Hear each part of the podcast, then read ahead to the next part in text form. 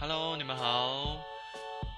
那针对反红梅游行的想法，嗯，看到这个标题我还蛮有兴趣的，是因为，呃，六二三那一天呢，其实我自己也有去反红梅，也有去台北的那个凯道那边。那我觉得反红梅的核心想法，基本上就是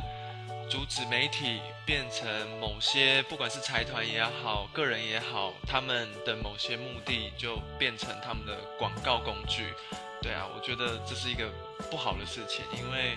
那等于变相的，就类似像是一些某些集权国家的洗脑的那种手法。